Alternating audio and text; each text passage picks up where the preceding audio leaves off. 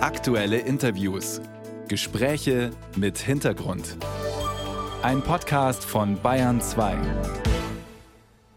Haben Sie schon mal von TED Talks gehört?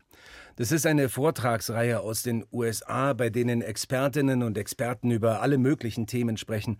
Und zwar nicht in staubtrockenen Fachreferaten, die sich an ein Publikum wenden, das eh schon alles weiß, sondern in kurzweiligen Vorträgen, die auch dem Laien näher bringen, was den Fachmann oder die Fachfrau gerade interessiert. Kann man online anschauen, auch mit deutschen Untertiteln, und es lohnt sich. Oder man besucht ein ganz ähnliches Format hier in Bayern. Es heißt TUM et Freising, veranstaltet von der TUM, also der TU München. Und es wird heute Abend um 19 Uhr im Lindenkeller in Freising einen Vortrag geben, über den wir jetzt schon reden wollen, mit der Frau, die ihn halten wird. Professorin Corinna David. Sie hat den Lehrstuhl für funktionelle Phytometabolomik. Das heißt, sie ist Lebensmittelchemikerin und befasst sich mit der Frage, wie sich Geschmack und Aroma von Lebensmitteln verändern können. Grüß Gott, Frau David. Hallo, grüß Sie. Guten Morgen. Sie haben sich mit der Landwirtschaft und dem Klimawandel beschäftigt und haben jetzt einen Aspekt herausgearbeitet, der wahrscheinlich vielen von uns neu ist. Sie sagen, die Qualität der Nahrungsmittelpflanzen ändert sich und mit der Qualität auch der Geschmack, oder? Genau, also der, das Hauptqualitätsmerkmal, nach dem wir entscheiden, welches Lebensmittel wir überhaupt konsumieren, ist immer der Geschmack. Also das Aroma, wie riecht etwas und der Geschmack, wie schmeckt etwas. Das, was wir detektieren mit unserer Nase und unserer Zunge. Und wir haben herausgefunden, dass bedingt durch den Klimawandel es verschiedene neue Stressoren gibt. Das heißt, wir haben abiotische und biotische Stressoren. Es gibt viel mehr jetzt in manchen Regionen an Pilzbefällen oder dergleichen oder auch Wasserstress oder dass höhere Temperaturen da sind. Mhm. Und die Pflanzen reagieren auf diesen Stress und da werden auch Geschmacks- und Aromastoffe gebildet oder nicht gebildet, die wir brauchen oder die wir nicht brauchen. Dann geben Sie uns mal ein Beispiel bitte. Was schmeckt denn jetzt anders, als es früher geschmeckt hat? Ich gebe Ihnen ein sehr schönes Beispiel. Wenn Karotten mit Wasser gestresst werden, und zwar einzelne Sorten, wenn die zu viel Wasser bekommen oder zu wenig Wasser bekommen, dann können die auf einmal bitter schmecken. Hm. Dann werden vermehrt Bitterstoffe gebildet. Und das ist das, was insbesondere Kleinkinder detektieren, wenn sie so ein Karottenpüree ähm, zubereitet bekommen, weil die sind viel empfindlicher für Bitterkeit, als wir Erwachsene das sind. Und wie weit ist dieses Phänomen jetzt verbreitet? Sie haben jetzt die Karotten als Beispiel angenannt. Gibt es das auch, keine Ahnung, bei Salat oder Kartoffeln oder Getreide? Ja, also prinzipiell gibt es das bei allen Nutzpflanzen oder bei allen Pflanzen, dass die unter Stress unterschiedlich reagieren.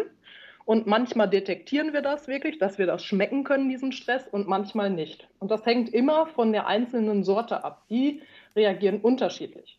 Und deshalb bin ich auch so zuversichtlich und positiv. Wir brauchen einfach nur die perfekten Sorten in Zukunft, die hohe Ernteerträge erzielen und gleichzeitig sehr, sehr gut schmecken und riechen. Und die wollen wir finden mit unseren Analysenmethoden. Das heißt, wir können uns den Klimawandel mit den Folgen, die wir im Moment eigentlich eher noch als negativ wahrnehmen für die Landwirtschaft, also Dürren oder besonders viel Regen an manchen Tagen, das kann man sich ja. zu Nutzen machen, um sogar die Landwirtschaft und die Ernährung zu optimieren. Habe ich so richtig verstanden? Ja, das würden wir gerne. Also das versuchen wir gerade zu verstehen und das ist das finale Ziel. Also wir brauchen hinterher perfekte Sorten, die, an, die im Endeffekt adaptiert sind an diese Umweltbedingungen und gleichzeitig super schmecken und super riechen. Und wie passen wir die an? Müssen wir die gentechnisch verändern oder müssen wir vielleicht neue Sorten einführen? Also wir versuchen erstmal überhaupt die Sorten zu finden, die gut riechen und gut schmecken und gleichzeitig resistent sind. Gentechnik ist eine Möglichkeit, aber wir haben auch schon weltweit sehr, sehr viele Sorten und Genotypen. Die kann man erstmal raussuchen, welche man auch so schon hat. Es gibt dann auch noch andere züchterische Methoden, um neue Sorten zu züchten letzten Endes, die genau dahin gezüchtet werden. Das muss aber nicht unbedingt Gentechnik sein, die da verwendet wird. Oder ähm, wir versuchen auch Lösungen zu finden, wenn jetzt ein Bitterstoff gebildet wird. Und wir reden im Moment viel über pflanzenbasierte Proteine. Gibt es auch noch andere Möglichkeiten, bei der Herstellung eines Lebensmittels diese Bitterstoffe wiederum abzureichern, durch Kochprozesse zum Beispiel oder je nachdem, wie man hinter einen Inhaltsstoff oder einen Extrakt, also so einen Pflanzenextrakt aus so einer Nutzpflanze im Endeffekt hinterher herausholt. Auch das kann man steuern. Frau David, was ich jetzt so erfrischend finde in unserem Gespräch, ist nicht nur, dass ich gerade was dazu lerne. Ich wusste nicht, wie sich Pflanzen und ihr Geschmack verändern durch das Klima, sondern dass Sie zwischendrin mal gesagt haben, Sie blicken so optimistisch in die Zukunft. Das heißt, dieser Wandel, den wir hier erleben und die Erkenntnisse, die Sie jetzt sammeln, könnten tatsächlich eine positive Entwicklung für uns unterm Strich darstellen? Ich denke, ich bin davon fest überzeugt. Ja. Wenn wir wissen, was schmeckt uns gut und was riechen wir gerne, dann können wir die Züchtung dahin optimieren, dass man genau solche Nutzpflanzen hinter zur Verfügung hat, ja. Dass auch in Zukunft unsere Lebensmittel super riechen und schmecken, ja. Wir müssen nur ein bisschen aktiv werden jetzt. Wir brauchen neue Sorten, die an das Klima adaptiert sind. Aber ich bin total positiv, dass wir das schaffen werden in Zukunft damit die Karotte eben auch in Zukunft nicht bitter schmeckt. Professorin Corinna David war das. Heute Abend hält sie bei Tum et Freising einen ausführlichen Vortrag zu diesem Thema. Details dazu finden Sie im Internet.